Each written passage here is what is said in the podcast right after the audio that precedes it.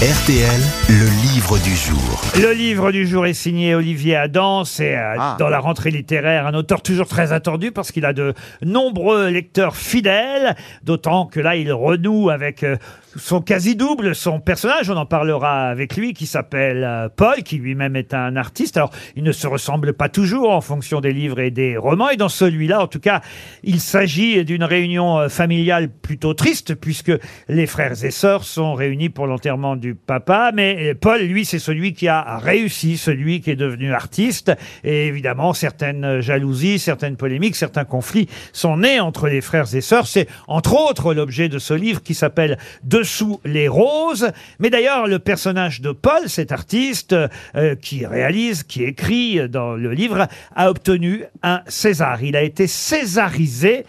À l'inverse d'ailleurs d'Olivier Adam, qui lui aurait pu l'être, puisque à plusieurs reprises, les adaptations euh, de ses livres ont été portées à l'écran et ont été nommées au César. Je veux par exemple parler d'un euh, livre et d'un film, un film réalisé par Philippe Lioré, donc adapté du roman qui portait le même nom. C'est signé- passé au Cinoche signé Olivier Adam. C'était aussi Cinoche, oui, monsieur Baffy. Et si je vous donne la distribution, vous allez forcément tout de suite me donner le titre du film et du livre. C'est une question pour Dominique Folgado qui habite Chemilly. Voici la distribution. Cadmerade, Mélanie Laurent. Mélanie Laurent, Julien Boisselier. Le Ah, le fils, oui, euh, et- magnifique. Et, le film s'appelait, comment ça Je vais bien, ne t'en fais je pas. Je vais bien, ne t'en fais pas. Bonne réponse d'Isabelle Mergot. Très beau film. Je vais bien, ne t'en fais pas. Bonjour beau livre Olivier Adam.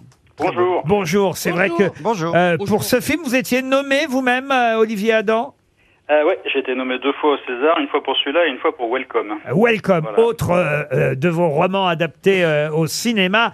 Et c'est vrai que parfois on retrouve votre double euh, dans vos romans, pas toujours d'ailleurs. C'est amusant dans votre fiche euh, Wikipédia, Olivier Adam, on dit qu'il y a trois sortes de euh, romans dans votre œuvre. Alors il y a, disent-ils, euh, les romans avec les héroïnes. C'est le cas justement de Je vais bien, ne t'en fais pas. Les romans avec les Antoine. Alors on cite Peine perdue, à l'ouest, euh, Poids léger.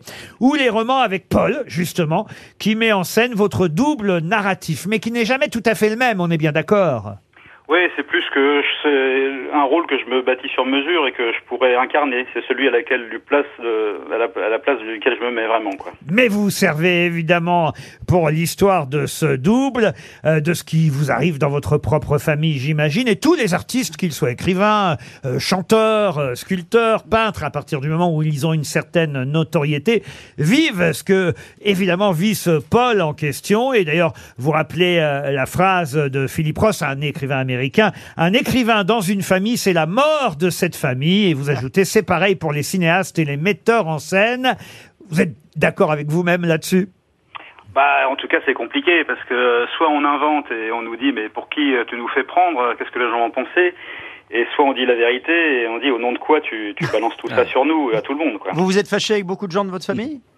Non, mais c'est parfois délicat. Ah Voilà. oui. No- Noël, c'est pas, c'est pas top chez vous euh, au moment de Surtout Noël. que, quoi. surtout que parfois, euh, la- euh, des, des gens de la famille peuvent se reconnaître alors que, que c'était pas du tout à cette personne-là que vous pensiez. Oui, et puis parfois ils sont presque tristes de pas y apparaître aussi parce que c'est une manière Ah. de dire qu'ils comptent pas quoi. Ils sont jamais on- contents on d'être perd à tous les coups. En fait, on perd à tous les coups. Vous dites d'ailleurs, il suffit qu'il y ait un détail qui sonne vrai pour qu'il pense que tout le reste, vous le pensiez vrai aussi. Bah oui, dès qu'on prend un, un petit détail, et, je sais pas, par exemple dans le livre, euh, l'escalier grince, donc si l'escalier grince aussi chez moi, euh, évidemment, euh, on va se dire, bah, les parents du livre, c'est les vrais parents, quoi. Vous amusez à écrire ce roman en ayant, euh, on va dire, la version de chaque frère et de chaque sœur. C'est Claire qui commence et qui raconte cette réunion familiale pour l'enterrement du père. Puis il y a Antoine, le frère. Et à la toute fin, ça va être Paul, justement, c'est le dernier chapitre. Et d'ailleurs, dans le dernier chapitre, on pourrait croire que c'est Paul qui parle le plus, mais au fond, non, c'est le père, le père qui est décédé qui parle le plus. Paul le fait parler. Oui, parce que Paul passe un peu au tribunal, là, de, de, de son frère et de sa sœur qui essayent un peu de, de- d'arrondir les angles.